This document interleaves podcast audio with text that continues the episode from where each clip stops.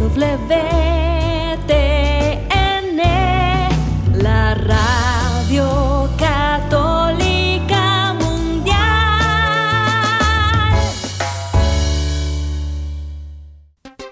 Y ahora en vivo, desde Lima, Perú, EWTN, Radio Católica Mundial, presenta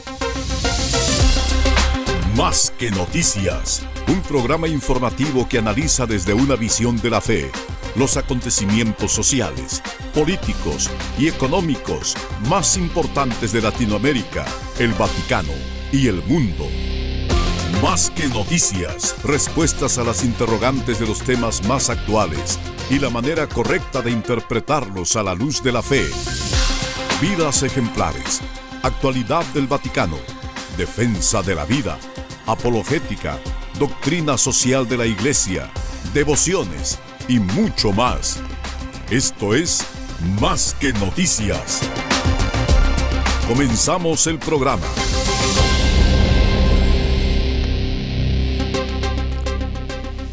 Ya que estamos en este jubileo de Santo Tomás de Aquino, eh, muchos consideran que Santo Tomás, como es tan exhaustivo en las preguntas que trata y que plantea, es alguien que generalmente la gente dice, bueno, ¿no? ¿Cómo, empezaría yo a leer a Santo Tomás? ¿Cuánto tiempo se necesita? Bueno, tenemos hoy un artículo interesante publicado en The Catholic Thing con un pequeño programa para poder leer la Suma de Teología para todos. Recordemos que para Santo Tomás la Suma Teológica, la Suma Teología, era un libro diseñado para principiantes. Bueno, principiantes, pero que ya han tenido sus años de formación filosófica, porque esos son los principios que él va a usar, una filosofía que integra la filosofía de Aristóteles y de San Agustín, para poder eh, investigar, para poder este, esclarecer y explicar y dar razón de la profunda coherencia de la fe católica, lo que llama la verdad católica. Fe y razón cooperando armónicamente para llevar al hombre siempre más allá en la verdad, una verdad que en la medida que es conocida justamente enciende y fortalece la voluntad para adherirse al bien auténtico del ser humano, la felicidad auténtica que tiene que ver en una relación con Dios, consigo mismo y con los demás, informada por la caridad. Nada menos que eso.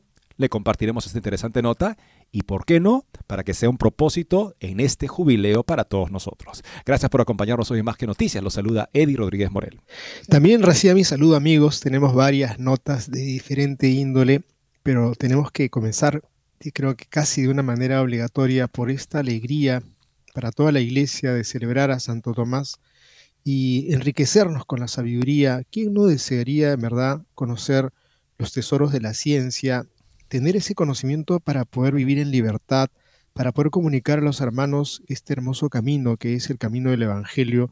Y miren estas líneas que quisiera compartirles de Santo Tomás para iniciar el programa. No te lances de pronto al mar, sino acércate por los riachuelos, porque lo difícil se ha de llegar por lo fácil. Te mando que seas tardo para hablar y para ir a distracciones. Abraza la pureza de conciencia. Date a la oración. Procura permanecer en tu celda. Si quieres entrar un día en el templo del saber, sé amable con todos. No te preocupes de lo que hacen los demás. No tengas demasiada familiaridad con nadie, pues la excesiva familiaridad engendra desprecio y roba el tiempo al estudio. Huye sobre todo de perder el tiempo. Imita a los santos y a los buenos y se sigue una lista pequeña de otras recomendaciones, amigos, que creo que busquemos esa riqueza de los santos que sin duda en el Evangelio se encuentran inspirados, todos sus afectos, todos sus pensamientos, esa gran sabiduría y de una otra manera queremos nosotros también compartirle a través de este programa algún medio para que ustedes puedan crecer en el conocimiento de la verdad y puedan ustedes también lograr la libertad y sentirse comprometidos porque la tarea que nos tenemos por delante es hermosísima de poder mostrarle a las personas el rostro del Señor. Tenemos también una nota, amigos, sobre quien fuera el secretario por muchos años, hombre de estrechísima confianza, el Papa Emérito Benedicto XVI, Monseñor Genswein. El Santo Padre le mandó de vuelta a su diócesis original de Friburgo y algo que se está justamente eh, publicando en diferentes medios hoy día es que no tendrá ningún cargo, ninguna función en esa diócesis, por supuesto, es algo que nos, este, nos sorprende, sorprende a todos, pero en efecto, Monseñor Genspine ha sido enviado fuera de Roma a su diócesis natal y no tiene, aparentemente, el obispo local ha dicho no tiene ningún cargo, pero sí podrá celebrar misas en la catedral y podrá eh, tal vez este, ir a celebrar alguna confirmación pero ni siquiera se establece como si fuera algo también regular que podría hacer estas cosas, en otras palabras, ningún cargo para el ex secretario de Benedicto XVI que ha sido enviado de vuelta a su diócesis natal. Amigos, si tenemos una nota que tomamos de Catholic New Agency, la, el arzobispo de San Francisco, Salvatore Cordileone, y el obispo de la diócesis de Tyler, Texas, Joseph Strickland, condenaron públicamente el domingo un mensaje atribuido falsamente a Strickland que parecía defender el cisma de la Iglesia Católica. Vamos a darle los pormenores de esta gente de una u otra manera con bastante bajeza para promover cosas falsas. Creo que es bueno ponerlos a la luz y saber qué es lo que piensan los auténticos pastores que aman a Cristo y aman a la Iglesia. Bien por Cordileone que respalde a su hermano obispo fiel, el Monseñor Strickland en este momento en el cual es calumniado y que por supuesto los dos públicamente rechacen esa mentira, esa bajeza. Por otro lado, amigos, los que conocen comunidades jesuitas, conocen también que la edad promedio es bastante alta. A muchos de ellos parecen centros para la tercera edad. ¿Qué está pasando? Bueno, está pasando que hay muy pocas vocaciones en la compañía de Jesús y la mayoría de los que aún son miembros están prontos a encontrarse con Dios en la eternidad. Eh, bueno, tenemos una nota que ha publicado Catholic Vote sobre una comunidad jesuita austriaca que se está disolviendo justamente en estos días por la alta edad y la falta de vocaciones y no es un caso aislado, tenemos que decir, es algo característico de la compañía de Jesús en Occidente. Amigos, y a veces cuando estamos en el momento álgido de una discusión, no se le ocurre a alguien que esté contra la iglesia, sino de sacar su tarjeta de la Inquisición, y a veces uno, sin tener conocido, baja la cabeza, avergonzado, o de repente te sacan alguna temática este, referente a, alguna carta como el tema de las cruzadas, ¿no? que la iglesia estuvo, eh, eh, y pronto uno baja complejadamente la palabra, las miradas, porque nos agarraron de temas álgidos y que la evangelización de hace 500 años fue una desgracia. Y cuando nos falta conocimientos, pues ocurre esa posición acomplejada. ¿Por qué? Porque nos faltó información de entender de algo que sí nos tendría que generar en verdad un sentimiento de valentía, de orgullo, porque la historia ha sido contada por, más que contada, deformada por quienes no querían a la iglesia. Es así que tenemos una nota que compartirles a ustedes de un historiador, un profesor de historia de la iglesia, Stephen Bidenkopf, que tiene algunas herramientas, en concreto cinco razones por las que los católicos no debemos avergonzarnos de nuestra historia. Y una nota también de religión y libertad como la anterior con respecto a la vida espiritual, a la vida de oración, que es tan fundamental. Decía San José María Escribá de Balaguer, el padre espiritual de las personas ocupadas que quieren santificar sus ocupaciones. Él decía, en primer lugar, oración. En segundo lugar, expiación, o sea, ofrecer de buen grado las dificultades de la vida. Y en tercer lugar, muy en tercer lugar, dice él simpáticamente, acción, o sea, la acción preparada por la oración y por una voluntad de ofrecer de buen grado las dificultades que conlleva la vida y por supuesto vivir la vida cristiana como para poder santificar cada acción. Bueno, una interesante nota publicada en Religión y Libertad nos habla justamente de esa primera parte, la oración. Si te aburre rezar, lee el título y sueles tirar la toalla, hay un truco, entre comillas, de Monseñor Pope que siempre funciona. Les compartiremos esta nota también en el programa de hoy. Amigos, y tenemos una nota también que vamos a ver si nos da el tiempo para que podamos mirarla, que es que uno dice, de pronto aparece en una competición, una competencia de mujeres, que alguien dice, yo también soy mujer, pero tú le das cuenta que tiene todas las de hombre y entonces ocurre pues que hay que respetar porque ese es su derecho, se siente mujer, se percibe mujer y tiene que agarrar las pesas con las otras mujeres y termina finalmente ganando o una carrera de ciclismo, dice soy mujer y resulta que termina ganando este que dice ser mujer. Aquí tenemos una nota verdaderamente interesante sobre la Unión Ciclista Internacional que se ha pronunciado sobre el transgenerismo. Vamos a comentarles cuál es esa posición. Me parece inteligente, pero también preocupante. Con estas notas y otras, volvemos en breve. No se muevan de EWTN, Radio Católica Mundial. Enseguida regresamos con Más que Noticias.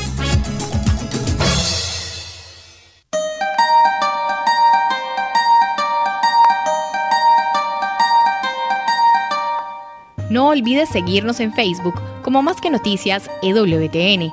Allí podrás encontrar las noticias que tratamos día a día en el programa. Además, pueden escribirnos con sus comentarios o sugerencias.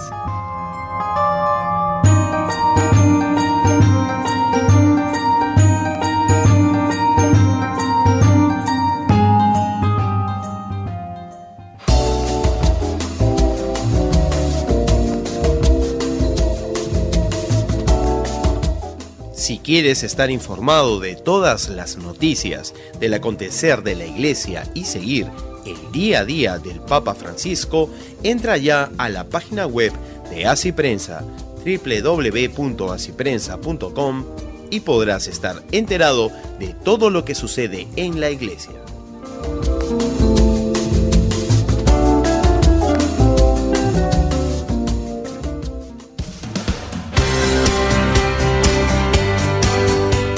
Ya regresamos en EWTN, Radio Católica Mundial, con su programa Más que Noticias. Michael Pacalok es un catedrático especialista en la en el pensamiento de Aristóteles y también es un miembro ordinario, hay 50 miembros ordinarios en el mundo, de la Pontificia Academia de Santo Tomás de Aquino en Roma y también catedrático en una facultad de negocios, la Facultad de Negocios de la Universidad Católica de los Estados Unidos de América. Muy interesante este autor que, aprovechando que estamos de jubileo tomista, nos propone una meta. Y sabemos que en la medida que nos proponemos metas buenas en nuestra vida, metas manejables, pero que ponen orden en nuestra vida para hacer cosas buenas, nuestra vida se ordena y empieza a florecer, porque el ser humano tiene una capacidad de trabajo y en la medida que esa capacidad de trabajo le dedica a cosas buenas, pues se realiza y alcanza la felicidad como una consecuencia justamente de esa actividad positiva y buena. Cuando no tenemos metas positivas, entonces nos hacemos, perdemos el tiempo y también lo usamos de una manera, ¿qué digo?, frustrante, porque justamente no nos estamos realizando y eso nos va como que recortando la vida y llenando también de una serie de problemas innecesarios. A ver, ¿qué nos está proponiendo acá el profesor Michael Polalo con respecto a Santo Tomás de Aquino? Con la nota publicada el día de hoy, Santo Tomás en los 23. Hay una estación de radio en Boston que promete tráfico de tres en tres. Un oyente tiene la seguridad de que si conduce su automóvil y puede sintonizar solo 10 minutos, escuchará al menos un informe de tráfico. La iglesia que piensa en los siglos también tiene aniversarios regulares en los centenarios. Entonces un católico puede estar seguro de que si vive 100 años, será bendecido para presenciar la observancia de estos, o a veces es simplemente una cuestión de buena fortuna estar vivo cuando llegas a uno de esos centenarios. Y así es este año, cuando la iglesia celebra el 700 aniversario de la canonización de Santo Tomás de Aquino, la fecha fue en realidad ayer, el 18 de julio, pero si te lo perdiste, no temas, querido lector. La Orden Dominicana está celebrando un año de doble jubileo que comenzó ayer y continúa hasta el 800 aniversario del nacimiento del santo el 8 de enero del 2025. Es comprensible que se necesite más de un día para celebrar 800 años buenos. Para firmar esa celebración para toda la Iglesia, el Vaticano está otorgando una indulgencia plenaria durante este tiempo cualquiera que haga una peregrinación a una iglesia capilla o santuario relacionado con la orden dominica para una celebración jubilar. Pero también es suficiente simplemente pasar ahí algún tiempo de recogimiento y terminar rezando el Padre Nuestro, recitando el clero, el credo e invocando la intercesión de la Santísima Virgen y de Santo Tomás de Aquino, asumiendo por supuesto que las demás condiciones habituales para las indulgencias se cumplan. Sabemos que es una confesión sacramental, 20 días en torno a esa visita, además de una comunión eucarística también en ese periodo de tiempo, y además la práctica del desprendimiento, el desapego incluso del pecado venial durante ese tiempo. O sea, que es una indulgencia plenaria? Las condiciones ordinarias son un ejercicio de caridad por el cual podemos experimentar mociones hacia el pecado, venial o mortal, pero nos desprendemos de ellas porque justamente queremos cumplir con este cometido y eso nos da la experiencia de trabajar ese amor más grande en nuestra vida. La mayoría de los católicos han oído hablar de la carta encíclica del Papa León XIII, Eterni Patris, que inspiró un notable renacimiento mundial del tomismo pero hace 100 años el Papa Pío XI escribió lo que fue en cierto modo una encíclica aún más significativa sobre Santo Tomás de Aquino, estudió en Duchen, nuestro guía en estudios superiores. A toda la cristiandad le corresponde celebrar dignamente este centenario, comentó perspicazmente el pontífice, porque en honrar a Santo Tomás está en juego algo más grande que la reputación de Santo Tomás, y esa es la autoridad de la iglesia docente.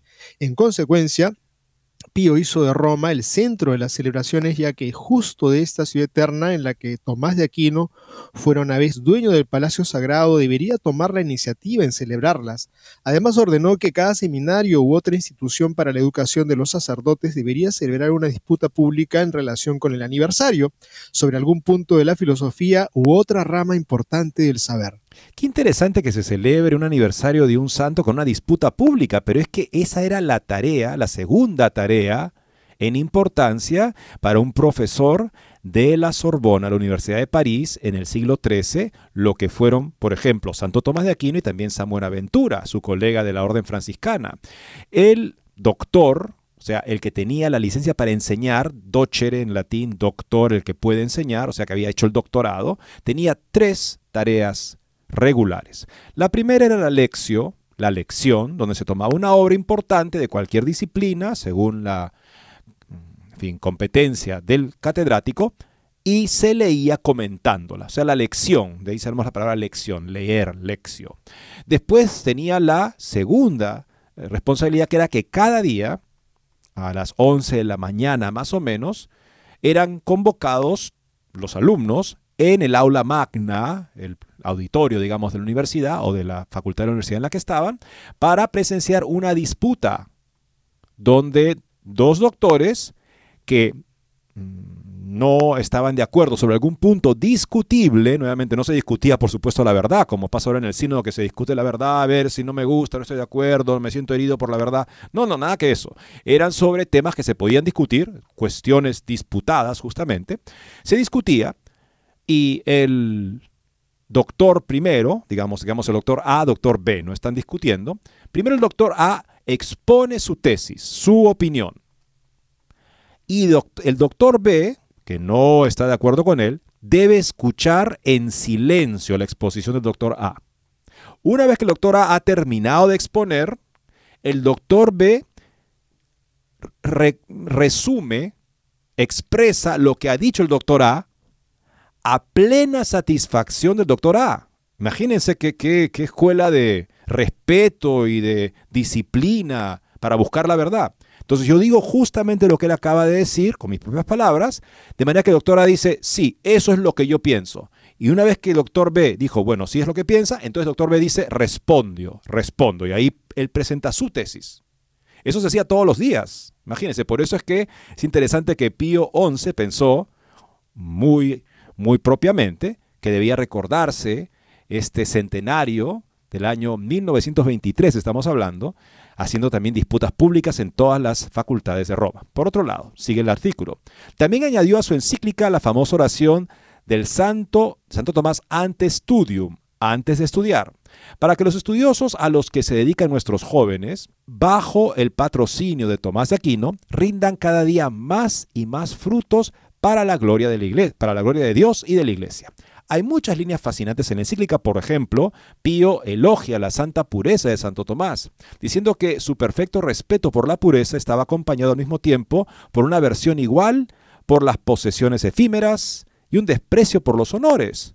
Recuerda que esta fue la manera delicada del Papa al referirse al incidente cuando Santo Tomás sacó de su celda con un tizón ardiente a una mujer enviada ahí por sus ambiciosos parientes. Bueno, lo habían de hecho secuestrado en una torre y mantieron a una mujer de mal vivir para que él sucumbiera de su deseo de serse dominico y él con este tizón avientó a la mujer que pidió que le abrieran la puerta y salió corriendo y él hizo una cruz en la puerta de madera este y de esa manera él a partir de ese momento, justamente narran sus biógrafos, experimentó una perfecta imperturbabilidad con respecto a la castidad, a la pureza. Las Sagradas Escrituras nos advierten, dice Pío, que la sabiduría no entrará en un alma maliciosa, ni morará en un cuerpo sujeto a pecados. Sabiduría 1.4. Luego especula, si la pureza de Tomás, por tanto, hubiera fallado en el extremo peligro en que, como hemos visto, había caído, es muy probable que la Iglesia nunca hubiera tenido su doctor angélico.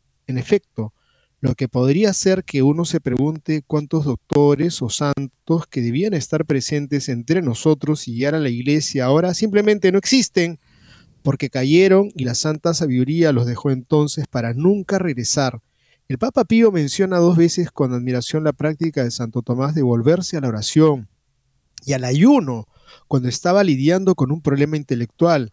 Ayunaba con frecuencia, pasaba noches enteras en oración, inclinaba su cabeza en el fervor de su piedad sin afectación contra el tabernáculo que contiene el augusto sacramento, vuelve constantemente la mirada y la mente con dolor a la imagen de Jesús crucificado, y le confesó a su íntimo amigo San Buenaventura que de ese libro en especial derivó todo su conocimiento. O sea, de Jesucristo crucificado.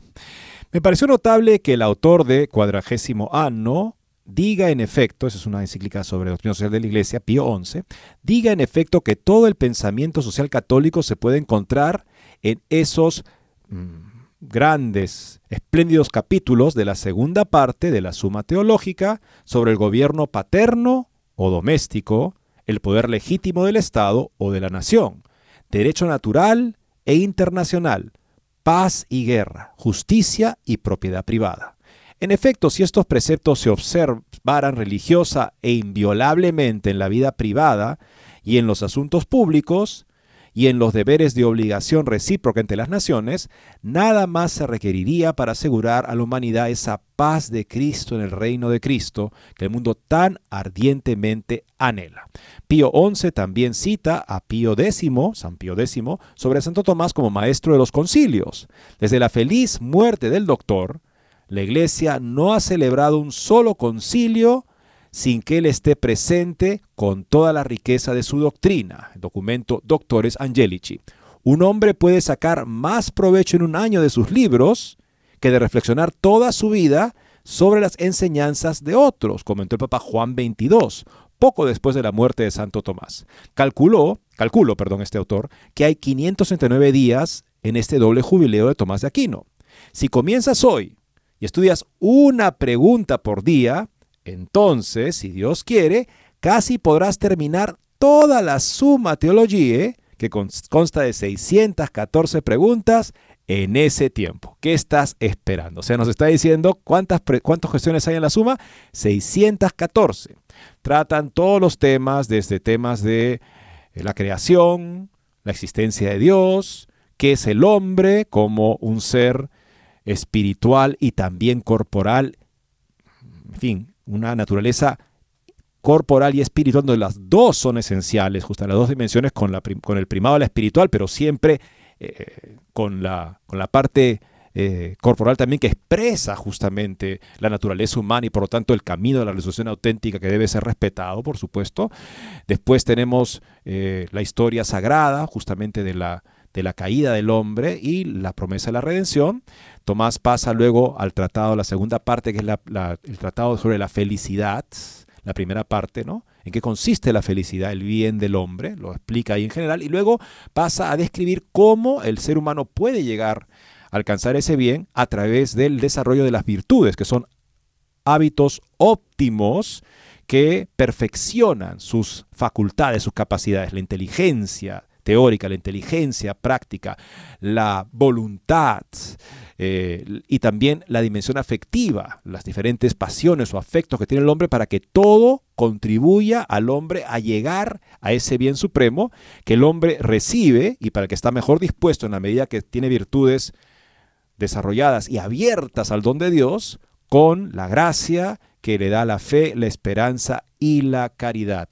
Y de esa manera, Santo Tomás nos hace pues este camino del hombre que comienza, el hombre que cae, pero el hombre que puede volver en el camino que es Cristo, cooperando con lo mejor de su naturaleza, por ese camino que es Cristo, volver a Dios, más semejante a Él, justamente por que apropia la gracia que le da al hombre la capacidad de poder aprovechar incluso las dificultades del estado caído humano para poder de todas ellas, como dice San Pablo, toda obra para bien para los que aman a Dios. Entonces todo nos puede servir y eso es lo que Jesucristo nos enseña a vivir, una vida en la que redimimos el sufrimiento, el dolor, incluso lo que fuera, todas las consecuencias del pecado original. Así es que amigos, aquí tenemos un programita interesante, ¿no? 614 preguntas, 569 días en este jubileo, ¿por qué no empezamos a leer la suma? Y entre tanto también les puedo recomendar a los que digan, bueno, la suma se me hace un mundo, ¿no? Bueno, Joseph Piper, Pieper se escribe, Joseph Piper. Cualquier librito, tiene un librito muy interesante sobre Santo Tomás, creo que se llama Siete lecciones sobre Santo Tomás. Y tendría yo que confirmar eso, es ese, ese dato, si lo, si, lo, si lo encuentro rápidamente. En fin, después voy a ver si se lo confirmo, porque ese es un librito excelente de conferencias que él dio sobre Santo Tomás en la Universidad Alemana en la que él enseñaba y son maravillosas para encontrarnos con Santo Tomás y también a partir de él algunas de las ideas principales que nos van a dar los ánimos y el propósito de conocerlo mejor en este jubileo. Y yo pienso en las personas que nos están oyendo, que dicen, no, eso es para gente que va a entrar a la universidad o a estudiar cosas muy elevadas, no es mi lugar. Esa es una recomendación que pueden dársela a otras personas que no soy yo. Yo creo que eso hay que tratar de sacudirlo de nuestra mente y decir, yo de repente soy una persona que cocina, soy una persona que maneja un taxi, soy una persona que tiene una labor en verdad muy absorbente en lo cotidiano y en las cosas, yo creo que hay que pensar que sí estamos invitados al encuentro de la verdad, de esa verdad teológica, esa verdad que es la, lo que Dios nos ha revelado y que nos acercan escritos como los de este, este santo, y, para ello tenemos que sacudirnos de la frivolidad, debemos de cerrar la puerta de todo aquello que nos convierte en personas vulgares, en personas eh, rústicas, eh, que en verdad están detrás de afanes distorsionados, este, destructivos, que nos van deshumanizando, para decir yo no voy a participar en esta pérdida de tiempo. Y creo que para eso esta oración que hace, estas recomendaciones que hace Santo Tomás de Aquino que tenemos en la página de Así Prensa para aquellos que quieran conocer la sabiduría, me parece que son fundamentales, están a la mano, están cerca de nosotros y les leo simplemente algunas líneas que leí y quisiera terminar con estas tres, cuatro líneas que faltan. Dice, te mando que seas tardo para hablar y para ir a distracciones, abraza la pureza, date a la oración. Y dice también, huye sobre todo de perder el tiempo, imita a los santos, a los buenos, guarda en la memoria todo lo bueno que oigas, trata de entender cuanto leas y oigas, cuanto tengas alguna duda, aclárala, acumula cuantos conocimientos puedas en el arca de tu mente, como quien trata de llenar un vaso. No busques lo que sea superior a tus fuerzas. Amigos, creo que son lecciones muy prácticas que no están al otro lado del mar, que podemos practicarla en nuestra vida cotidiana y alcanzar el don de la sabiduría, que es en lo cual brilló Santo Tomás de Aquino. Y esa sabiduría pues le antecede la oración humilde, la actitud humilde, y por lo tanto no estamos lejos de alcanzar ese ideal que nos llena tanto, encontrar de pronto una verdad, comprenderla, nos da una profunda satisfacción y luego cuando la compartimos nos se multiplica la alegría. Creo que ustedes que nos están escuchando siéntanse invitados en este año, en estos dos años de, de jubileo, de alegrarnos con la verdad, de gozarnos con la verdad y de caminar hacia el encuentro de ese Dios que se hace carne entre nosotros, es Jesucristo mismo. Amigos, bingo, acabo de encontrar este libro, está disponible en este en formato Kindle también desde Amazon. 9 dólares con 53 centavos. Se llama Joseph Piper, Introducción a Tomás de Aquino, 12 lecciones. Es una belleza de libro, es el libro más lindo que he encontrado yo porque además es un, un experto sobre Santo Tomás que realizó una serie de conferencias para, para alumnos de todas las facultades de la universidad con respecto a Santo Tomás de Aquino.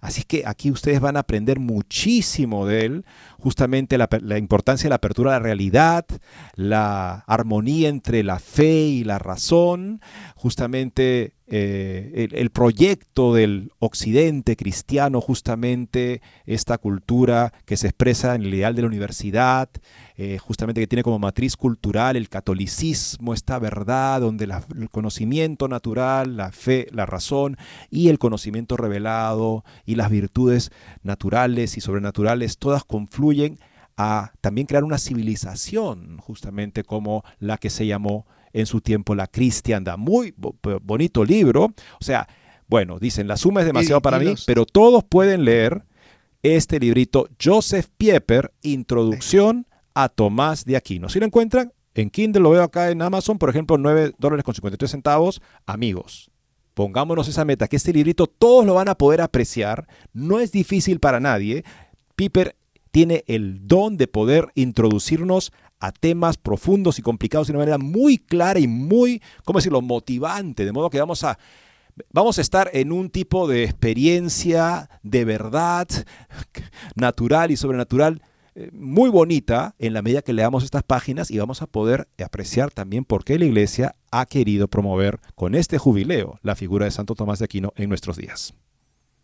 Eddie, vamos entonces a la pausa y entramos a mirar qué es lo que ha pasado como señor Ganswein, que no tendrá ninguna función en Friburgo. Vamos a comentar esta noticia también. Volvemos entonces en breve. No se muevan de EWTN, Radio Católica Mundial. Enseguida regresamos con Más que Noticias.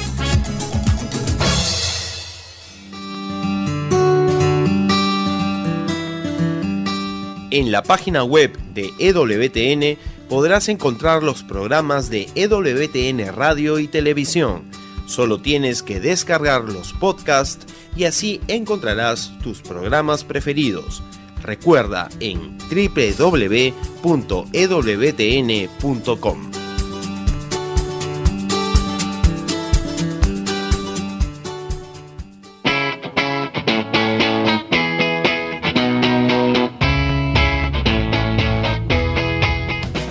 invitamos a que visites la página web de Asiprensa www.asiprensa.com donde encontrarás todas las noticias y actualidad de la Iglesia en el mundo. No lo olvides, www.asiprensa.com.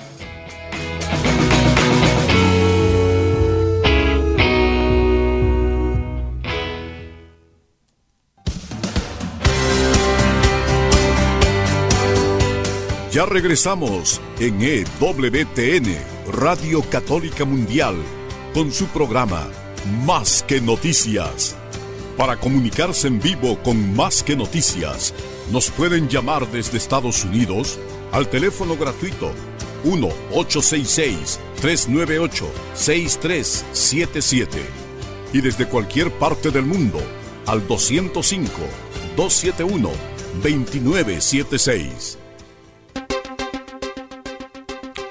Monseñor George, George Gorch Genswein Ganswein decimos en español, pero Genswein es la pronunciación más cercana al alemán, que fuera por años la persona de más estrecha confianza del Papa Emérito Benedicto XVI, eh, fue enviado fuera de Roma. Una nota que tengo acá dice que fue expulsado de Roma porque eso pareció al menos, ¿no? Este, a su diócesis natal de Friburgo, pero al ser enviado ahí, el obispo local ha dicho que no tiene ningún cargo será un miembro honorífico del cabildo de los canónigos de la catedral y podrá celebrar la misa en la catedral y coordinación caso por caso se verá si es que realiza alguna confirmación. Esto, claro, por supuesto, sorprende a muchos, da la impresión de ser un, castigo, que no nos explicamos por qué es el caso. Es posible, continúa esta nota, previa consulta con el arzobispo Berger de Friburgo, que Monseñor Genswein asuma cargos individuales, como confirmaciones o servicios festivos locales. Genswein también presidirá los oficios regulares en la Catedral de Friburgo como canónigo honorario a partir de otoño. Genswein, que fue ordenado sacerdote de la Arquidiócesis de Friburgo hace 40 años, está de vuelta en su diócesis natal desde el 7 de julio Ahora vive en un piso del seminario de Friburgo. El Papa Francisco decretó que el sacerdote de 66 años regresara a su diócesis de origen.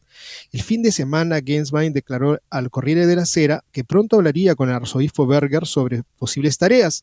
Genswein procede de la Selva Negra, región montañosa en el sureste de Alemania, que limita con Francia y trabajó durante muchos años para el Papa Benedicto XVI. Definitivamente, amigos, yo creo que nos faltan datos, nos faltan eh, datos específicos de cuál habrán sido los, los pormenores de este envío sin destino preciso, pero nos sobran datos cuando alguien no recibe una misión, una tarea. Póngase a pensar en un padre, una madre familia que tiene a sus hijos y le dice, bueno, entran en vacaciones, ¿qué van a hacer? Mm, bueno, hagan lo que se les ocurra. Error craso, amigos. Los niños, los jóvenes, toda persona necesita una tarea, una misión, un objetivo y por lo tanto una oportunidad para eh, seguir desplegándose en libertad cuando existe un exceso de libertad en donde dicen, bueno, ah, ve tú qué haces, creo que no es para nada saludable porque necesitamos, desde los más grandes a los más chicos, metas, tareas que eh, nos pongan en la posibilidad de crecer como personas libres y no eh, estar expuestos finalmente de repente a, a, tragedias. Y obviamente deseamos para Monseñor Genswein y el que pueda desarrollar y desplegar los valores que encontró el Papa Benedicto en él para tenerlo de tanta confianza y ser una persona de tanto apoyo, porque definitivamente es una riqueza para la iglesia su presencia y creo que las veces en que ha aparecido siempre han sido iluminadoras, valientes, sí, difíciles sus comentarios, pero la verdad es la que nos hace libre a todos. Ojalá que podamos nosotros tener noticias buenas luego de la conversación que tenga con su arzobispo Berger y, tenga tareas en donde pueda vivir su ministerio de pastor. Recordamos que este tipo de, ¿cómo decirlo?, no? enajenamiento, distancia entre el Papa Francisco y Monseñor Gainswein se dio cuando Monseñor Gainswein, eh, de alguna manera, se vio afectado por la controversia del libro Desde los profundos de nuestros corazones, un libro que fue publicado como coautoría del Papa Emérito Benedicto XVI y el cardenal Robert Sará. Después de ese incidente, cuando se publicó justamente este libro, y se publicó en ocasión del Sínodo sobre la Amazonía, donde el Papa Benedicto argumentaba y también el cardenal Sará argumentaban justamente por qué el celibato es parte de cómo el rito latino, el rito más grande de la Iglesia Católica, vive el sacerdocio desde los primeros tiempos.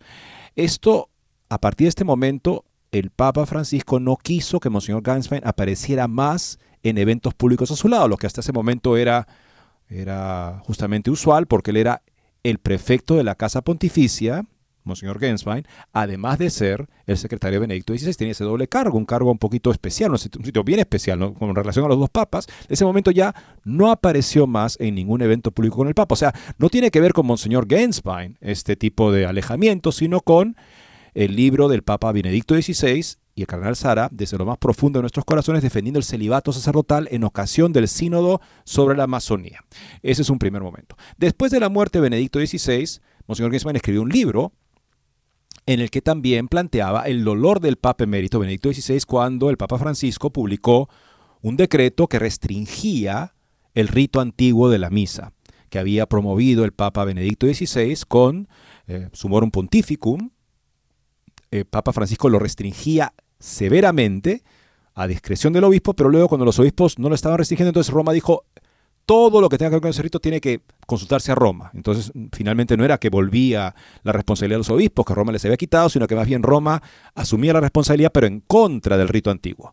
Monseñor Gainswein habló de cuánto le dolió eso al Papa Emérito Benedicto XVI cuando pasó y dio algunas razones. Eso, junto con el libro justamente que él publicó, algunas entrevistas, parece que acabaron ya de romper el palito que quedaba, digamos, entre Francisco y él.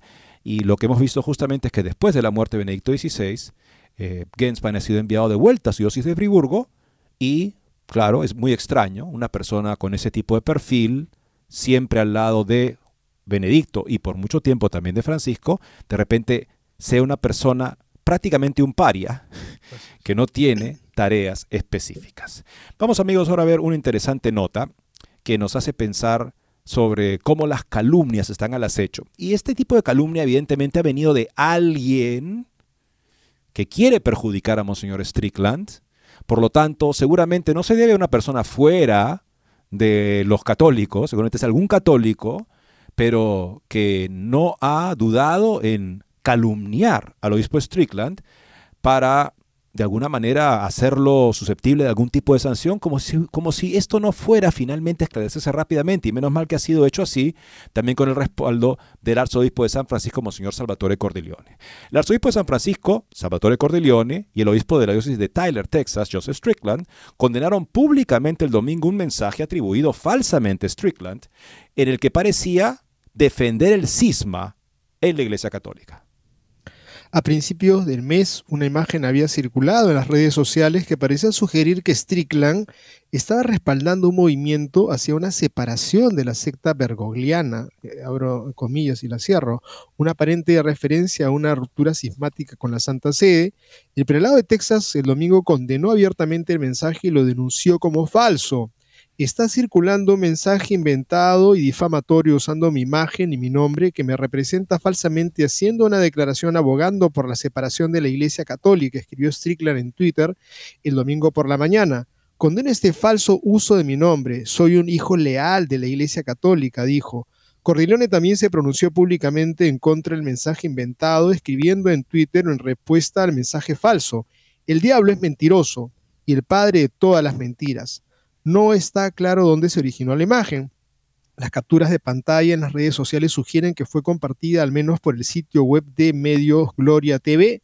Pat Buckley, un ex sacerdote que fue excomulgado de la Iglesia Católica después de ser ordenado en el movimiento católico independiente, también compartió la declaración falsa en su blog afirmando que recibió los comentarios a modo de comentario y que supuestamente apareció en la cuenta de Twitter de Stricklands. CNA, Catholic News Agency, se acercó a Buckley para preguntarle específicamente de dónde o de quién recibió el comentario y por qué no verificó su exactitud antes de publicarlo. Buckley se negó a responder. No me relaciono como con personas que se dirigen a mí como Señor, dijo. Strickland estuvo recientemente en el centro de la controversia cuando fue objeto de una visitación ordenada por el Vaticano que abordaba las controvertidas publicaciones en las redes sociales del obispo, así como la gestión de la diócesis que supervisa. O sea, una en la que él básicamente decía que la confusión que se está extendiendo desde Roma, este, él está en contra de eso justamente, de que Roma no cumpla con su labor y por supuesto esto hacía referencia también al Papa Francisco, cuya labor es confirmarnos en la fe. A partir de eso ha recibido esta visita y este Buckley, evidentemente, este ex sacerdote, no duda en eh, calumniar, compartir algo inmediatamente contra alguien que considera evidentemente su enemigo, una persona a destruir, lo que quería hacer Buckley, y luego se lava las manos diciendo que él no responde a personas que se refieren a él como Señor, el que ahora ya no es un sacerdote de la Iglesia Católica. Bien amigos, y miramos ahora algo que pasa con la comunidad jesuita austriaca, después de 400 años de oración y ministerio continuos en la histórica ciudad austriaca de Linz, la pequeña comunidad jesuita se está dividiendo debido a la disminución de vocaciones. Cada vez somos menos y nos hacemos mayores. A partir de ahí tenemos que concentrarnos. Provincial de la provincia jesuita de Europa Central, el padre Bernhard Burgler, dijo en una entrevista con una agencia de noticias austriaca, Courier, la despedida de Linz es muy dolorosa. Por un lado, porque estamos cada vez más en condiciones de tener que retirarnos de lugares y actividades. Por otro lado, Linz fue un lugar lleno de historia por nuestra presencia durante mucho tiempo. Hay cinco jesuitas viviendo en Linz ahora, dijo un portavoz de los jesuitas a Catholic Boat. Ya son muy viejos y se quedarán allí. Sí, dos habla que ya son muy viejos y se quedarán ahí.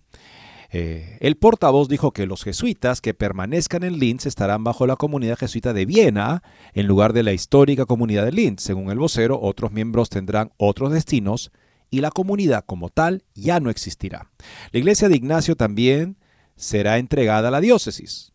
La diócesis ha decidido entregarla a la comunidad ortodoxa ucraniana en Linz. O sea, no la comunidad católica este, de rito oriental, este ortodoxo, sí, este, perdón, este ucraniano, sino la ucraniana en Linz, o sea, de esta iglesia que no está en plena comunión con la iglesia católica. Los jesuitas de Linz se establecieron como presencia católica a principios del siglo XVII, durante la Reforma Protestante. El gobernante en ese momento, el archiduque Matías, llevó a los jesuitas a Linz para contrarrestar las denominaciones protestantes que surgían en toda Europa. Los jesuitas pronto abrieron una escuela primaria y años más tarde construyeron una catedral conocida como la Iglesia de San Ignacio o alternativamente la Catedral Vieja. Además de su ministerio a la comunidad circundante, los jesuitas de Linz también son defensores de la protección del clima a la luz de la administración de la creación. La comunidad de Linz es parte de la provincia jesuita de Europa Central que fundó el Centro UCAMA para el cambio socioecológico de Nuremberg, Alemania, en el 2022. Según el sitio web de UCAMA, esta comunidad eh, jesuita de Europa Central fundó UCAMA en respuesta a la petición del Papa Francisco, compañero jesuita, llama en dos encíclicas, Laudato Si y Fratelli Tutti, a la transformación social y ecológica. El objetivo del Centro UCAMA es convertirse en un grupo de expertos, una institución educativa, un sitio de redes para la ciencia, la sociedad civil y la política, un centro espiritual y un punto de contacto para que los activistas se organicen y planifiquen ideas y proyectos de una manera holística y católica. Padre Burglar le dijo a Courier que los jesuitas podrán concentrarse más en la protección del clima a través de la S y el centro UCAMA una vez que hayan entregado la catedral vieja. Lo que nos guía como orden y como provincia en los próximos años son las cuatro preferencias apostólicas. Llevar a las personas a Dios, es decir, el trabajo de retiro en un sentido más amplio, caminar con los pobres y marginados por, más justicia social, una preocupación especial por la juventud para darle un futuro esperanzador y preocupación por la creación, dijo el padre Bergler, refiriéndose al centro Ukama. Ukama es una palabra de un idioma africano y significa que todo está conectado con todo lo demás.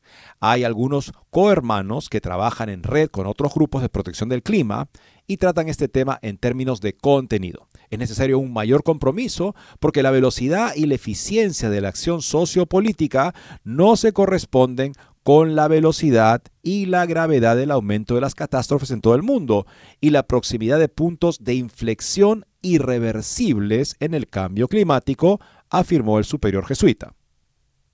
Todo esto también se trata de desarrollar una espiritualidad para el tiempo de crisis y los desafíos que se avecinan, una espiritualidad que no nos desespere, sino que nos dé coraje a través de nuestra fe en Jesucristo, dijo el padre Burgler. El obispo Manfred Schauer, obispo de Linz y la comunidad jesuita, celebraron una misa de despedida el pasado domingo 16 de julio. ¿Qué falta cuando los jesuitas abandonan la comunidad de Linz después de 400 años? preguntó el obispo Schauer en su sermón, según el sitio web de los jesuitas.